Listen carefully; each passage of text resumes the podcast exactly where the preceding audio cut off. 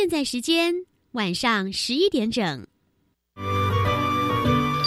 艺术是科学的魔术师，科学是艺术的工程师。原来艺术与科学其实是一体两面的。对啊，科学可以帮助我的艺术学习更有效率。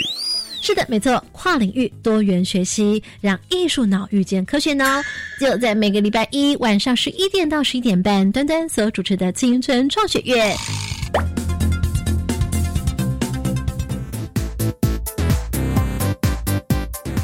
同学，欢迎再次收听青春创学院，我是端端。在这节目当中，端端姐要来为大家介绍的是新媒体艺术的创作。或许你听说过多媒体。或者是传统的媒体，但是到底什么样叫做新媒体艺术的创作？今天呢，在节目当中，我们将邀请两位很厉害的导师、专家来帮大家做介绍，同时也要邀请到呢是年轻学子，他们目前呢是大学生，特别参与了人与科技艺术国际他们所推动的新媒体艺术实习计划，同时呢这项计划呢也有了成果展哦。好，这回我们就先来介绍是这个名为新媒体艺术实习计划的策展人，也是艺术总监。间人与科技艺术国际的 Ivan 刘成秀，Hello Ivan 你好，哎，端端好，各位听众朋友们，大家晚安。好，同时呢是这项实习计划共同策展人李佩芬，佩芬老师你好，Hello 大家好，端端好，各位听众朋友大家好。刚刚有讲到是实习计划，所以呢就有他们甄选进来的实习生，今天有两位在我们的录制当中，哈，我们来请他们发声一下。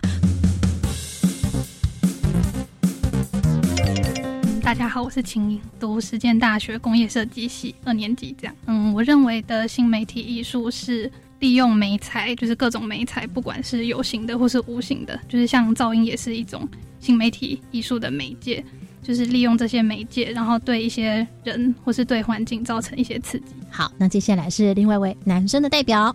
啊，大家好，我叫蔡君宇，我来自台科大电机系。那我认为的新媒体呢？因为在创作过程中，你要不断的实验这个美材它的特性，所以我觉得它到最后，你除了要把你本身想讲的话做出来以外，你还要把这个美材可能他自身想讲的话也把它说出来。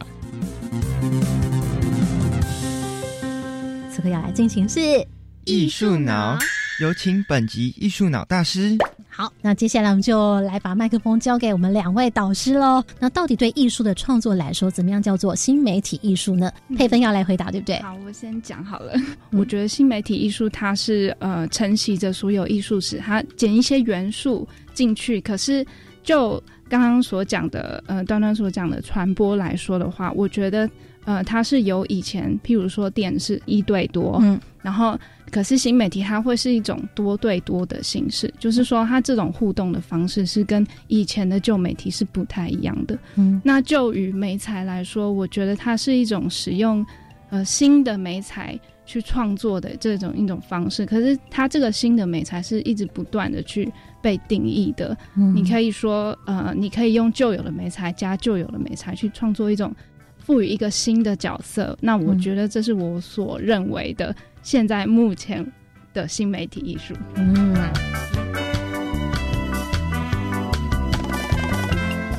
我们再次请这个 Ivan，刚刚就两位同学这么讲了之后，我们现在会听到的是他们可能一个本身对艺术创作就已经很有兴趣，那一位同学是他本身物理科学就很厉害，但是他想要来看看艺术呢可以怎么样来做媒合来做合作。你看到这两位同学他们的改变是什么？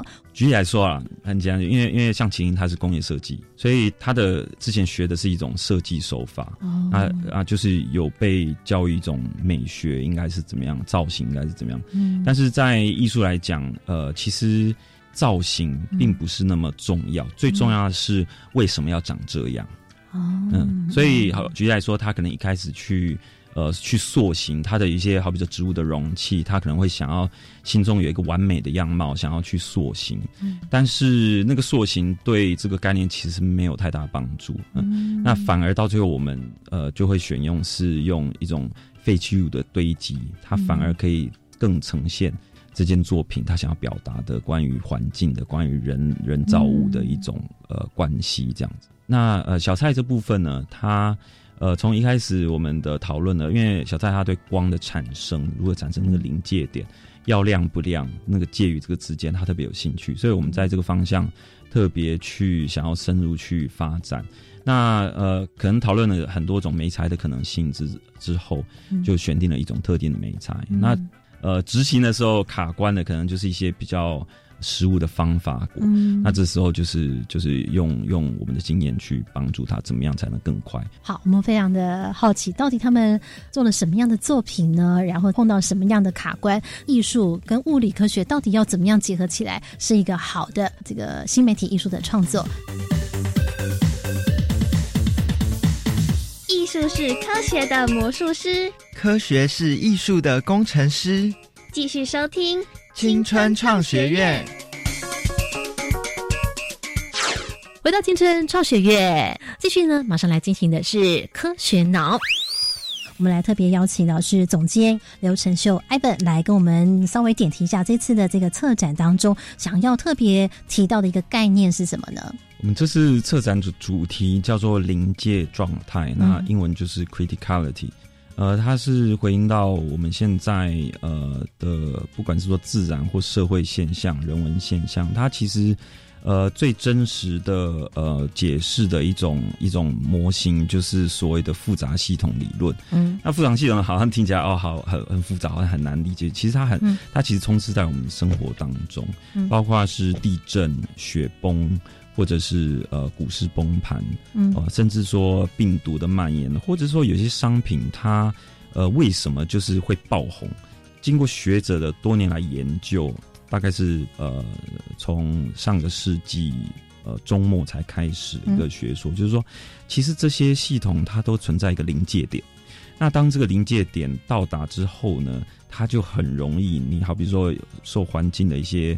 呃，扰动它就开始有一个连锁反应，比如说像地震呢，它也是一种呃临界状态的一种释放，就是说它能量其实一直在储存，等到达到一个临界点之后呢，它会突然整个呃大地开始去重组，那就是这个地震的过程。那但雪崩也是一样，包括是说呃，也许是在讲。呃，人文、人类跟自然的一种，或科技工业的一种共生状态，或者是说，当一种平衡状态存在，呃，那它这个平衡状态被破坏的时候，它会不会产生一种一种反应？那像灯光装置里面，它就是以光的方式去呈现。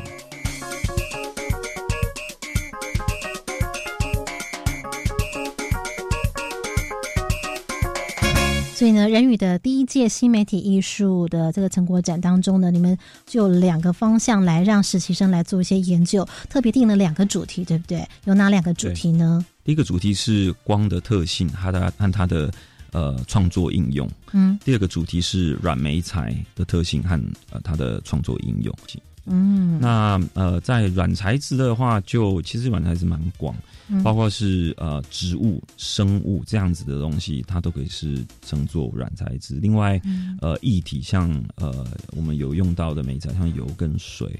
另外，当然像是呃布啊或者这种，也也可以称为是软材质。了解。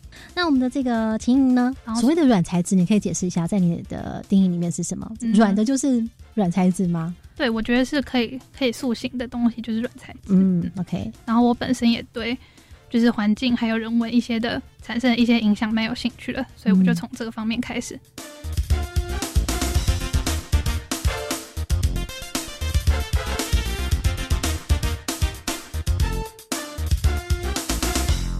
回到青春创学院，今天您所听到的是我们特别来邀请到是人语的艺术总监，还有他们的这个专案的共同合作伙伴，以及两位同学呢，在我们节目当中来跟大家分享他们的新媒体艺术创作。接着我们就来听听看同学跟人语呢共创作品。我们先来介绍第一个作品呢，秦颖来先跟我们介绍一下。嗯，我的作品是共生记，然后它主要是在探讨自然和非自然之间的关系。就是像现在人类的文明高度发展，但是这些文明主要是一开始是建立在自然上的，是自然提供一个载体让人类寄生，但是发展到现在，嗯，变成人类就是有点就是恣意破坏那个自然的一些一些发展，然后就变得像嗯人类跟自然共生的这样的概念。然后对于未来，那是不是会变成说人类作为一个主体，而自然是嗯，就是寄生在人类身上这样。刚刚您听到的几个关键字，就是人类跟自然共生这件事情，你要去表达这个对关系，对不对？策展的过程当中，一定是这个策展人他要讲一个故事，就是你们在共同创作的时候，想要去表达一个观念或者是一个你们的动念。那那个动念的背后，一定有一个能量，一个就是打动你心里面的一些牵动你的情感的东西哦。所以后面的那个情感的成分会是什么？我一定有些什么东西触动了你，觉得我一定要讲这件事情，我想把它们放在一起。哦，我觉得，因为现在可能很多人会觉得人类的发展的一些文明，像是科技，是对自然的一些破坏，所以他们像有些人提倡环保，他们可能想要就是制止这些行为的发生。但是就我看来，我觉得这些状况都是必然的。应该要做的是，就是如何找出就是。人类跟自然共存的方式，而不是就是想要就是阻止任何一方。科技的共存当中会带来什么不好吗？所以你觉得说要怎么样去如何学习共处吗？嗯，我觉得就是两者的发展应该是同时进行，嗯然后最后如果可以融为一体的话，我觉得可能是一个比较好的方式。那现在端端呢跟大家描述一下，如果今天还没有听到共生记它后面的这些动念或者是动机的时候，或许有些人会觉得说哇。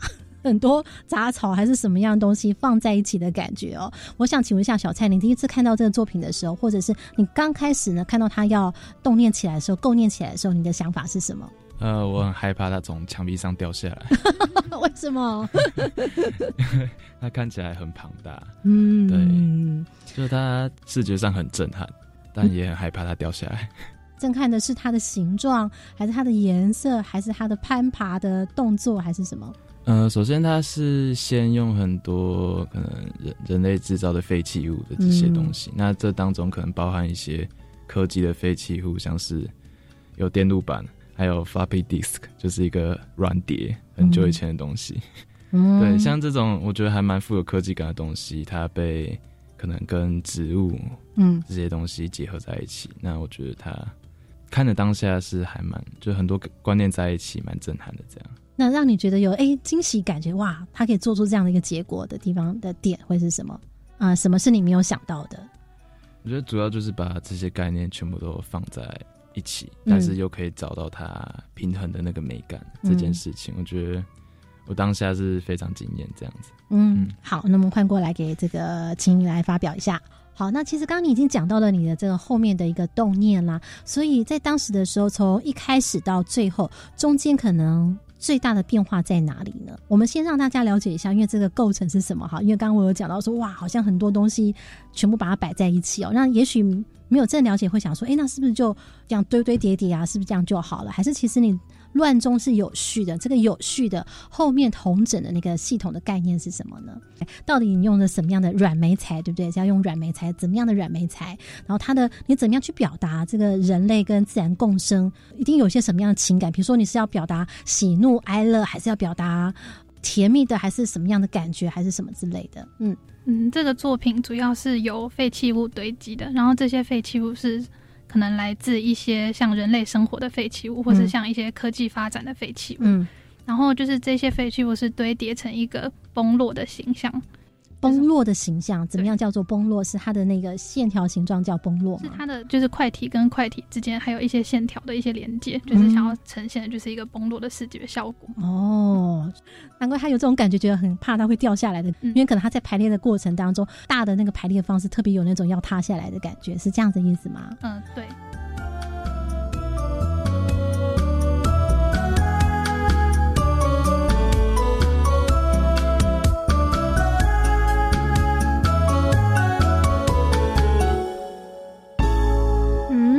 完艺术脑这样说，那么科学脑会怎么说呢？继续请听科学脑。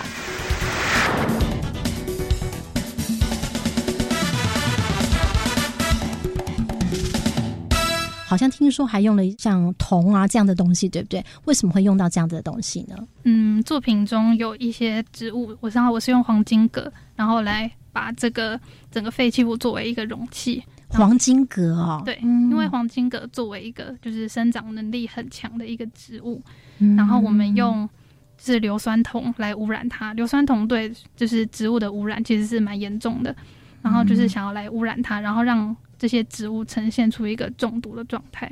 哦，你可以描述一下吗？让我们稍微有点情境的想象。你让它中毒的时候，它是一天一天慢慢的中毒，还是它就突然就整个中毒，还是怎么样情境？嗯，它的中毒可以就是分为就是不同浓度的硫酸铜，就是不同浓度的 ppm 的硫酸铜，嗯，这样。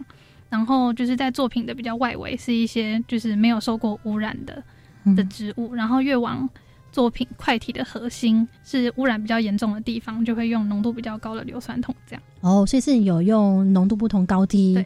对。所以这样也可以表现出什么样的不同层次上面的那种？对，就是越靠近污染的核心的地方，可能植物就越难生存；然后越就是在边缘的地方，可能植物还是可以生存的很好。嗯，那当时为什么会采用硫酸铜？这个概念是你自己的想法，还是 Ivan 总监给你的想法？那个硫酸铜是因为科技，就是现在科技发展，然后很多就是工厂会排放硫酸铜。嗯，对，然后就是会污染到水源还有植物。了解。好，所以呢，整个概念里面有一个很重要的故事走线，就是你说这个故事里面的后面有一个密码，就是用硫酸铜的中毒，那硫酸铜的不同的浓度来表现植物呃中毒的情况。但是怎么样说跟人结合在一起，是怎么样去传达？因为上面有看到植物嘛，那人呢？人跟自然工程，人在哪里？人就是代表那些废弃物，就是因为人类的需求，所以产生这样。所以废弃物大概有哪些？嗯，有保特瓶或是铁铝罐，还有一些 IC 面板。嗯，好，这里就讲到，其实新媒体艺术的创作，其实一个概念的发展呢，非常的重要。那刚听到我们进行这么解释之后，我们来请艺术总监 Ivan 来稍微补充一下，待会也可以听听看佩芬有些什么样的想法，在你们的指导过程当中。嗯，其实呃，这件作品它。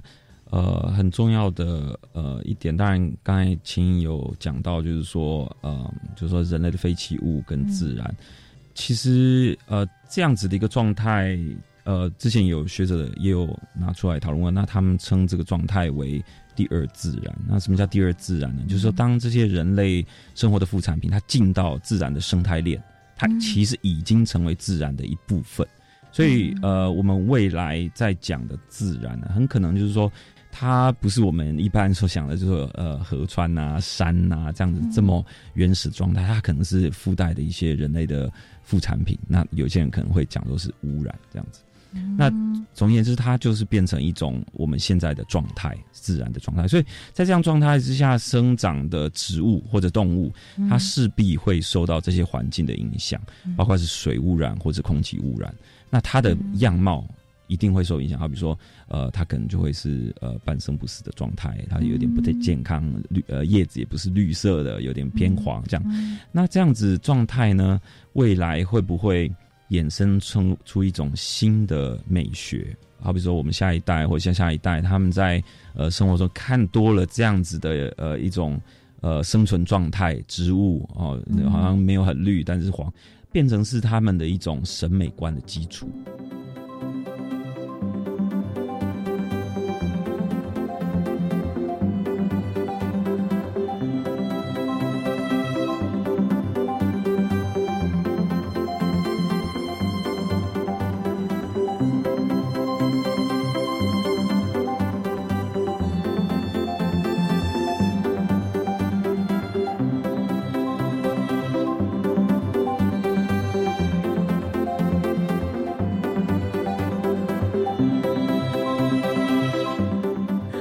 青春创学院今天就要为大家来介绍是新媒体艺术的创作。那最后我们就要请下青音了。其实我们有一个提问，对不对？因为其实一个作品最后一定有一个你想要引起，就是来看这个作品的人有些想法，你要启发他说什么，或者是有一些你有些什么样热度的共鸣，你希望能够感染他。所以这作品一定有一个提问。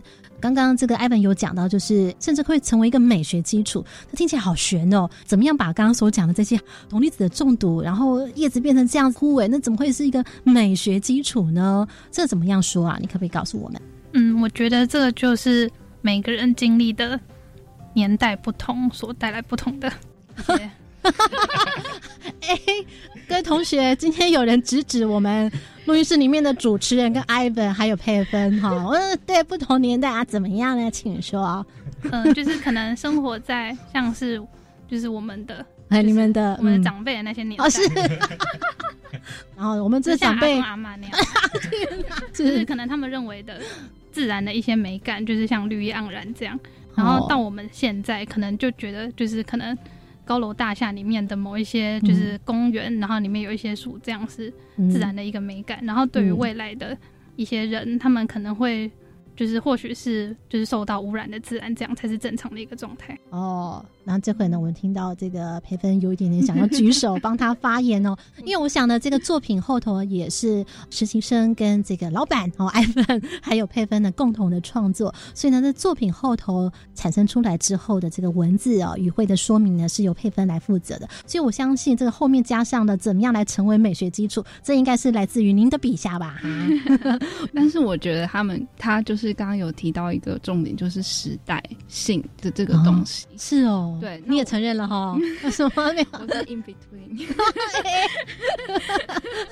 好，呃，就是说，呃，就是之所以为什么这个作品叫做《共生记》，那只嗯后面的背景其实是来自于，呃，我当初就是在帮他们，呃，就是带他们做作品，然后整理资料的时候，嗯。就搜寻到的，就是在二零一六年有一个美国的学者东纳哈罗韦，他提出了一个叫做，呃，我们现在正处于一个克苏鲁纪，就是一个共生的时代。哦，这种共生的时代，它其实是有一点点的负面，它就是说，就是人类科技发展这么久，嗯那就是其实污染也很多，然后地球上该破坏的也破坏，然后什么的温室效应的温室效应。可是，在这个情况之下，嗯我们如何去找出一种生存的方式？嗯我觉得是就是在这个时代他们面临的问题，然后也就是他们也他们也是这个时代的产出物吧，这个这个时代的孩子。嗯就是他们去如何针对这个问题，就是这个环境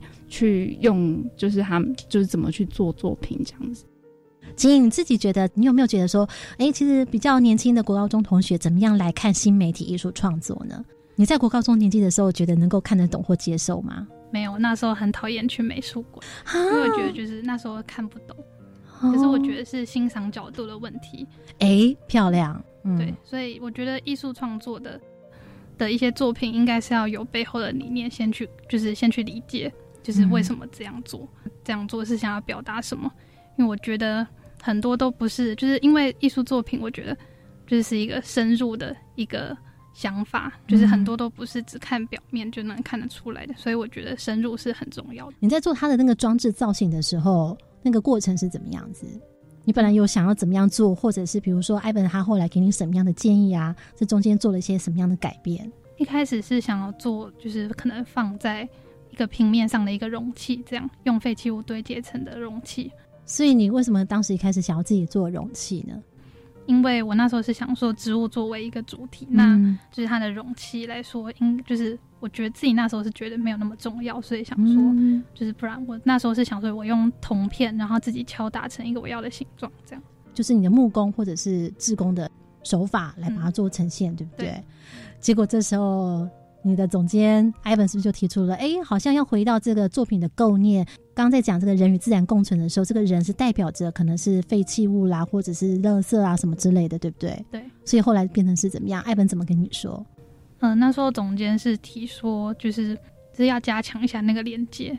嗯，艾文可不可以带我们重回在那一天的时光当中，你是怎么样指导他？哦，那个，因为我还是让他尝试，就是哦有让他尝试哦。呃对对对对，然后还故意让他尝试对对对，他敲到的，哦。对，然后然后他他本来说呃，就是我看他敲的有点不太爽快，我说没关系，你就尽量敲，我们不怕噪音，这工作室就是应该有噪音，然后叫他继续敲，他敲，是吗？真的吗？对，敲个一天半，因为就很难弄。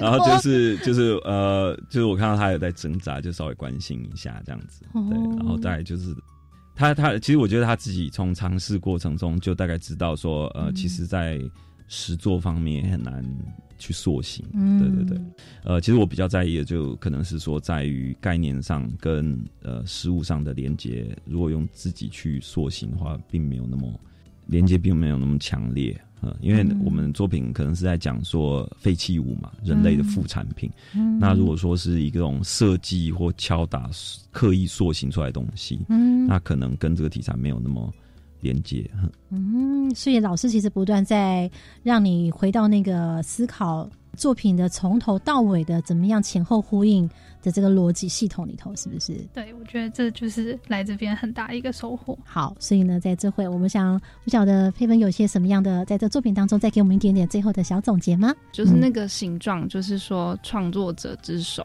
在这个理念下面，他他的手的位置在哪？譬如说。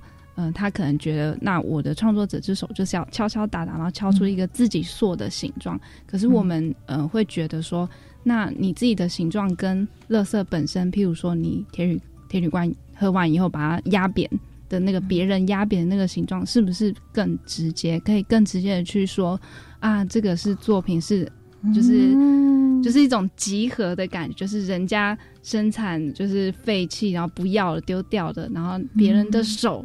去帮你塑形，那我觉得我想给他的概念就是说，诶，你自己就是艺术家自己的理念，你的手其实是就是在组合这些东西，然后怎么样运用这些元素，譬如说乐色，譬如说黄金葛，譬如说污染物硫酸铜，怎么样去让他们。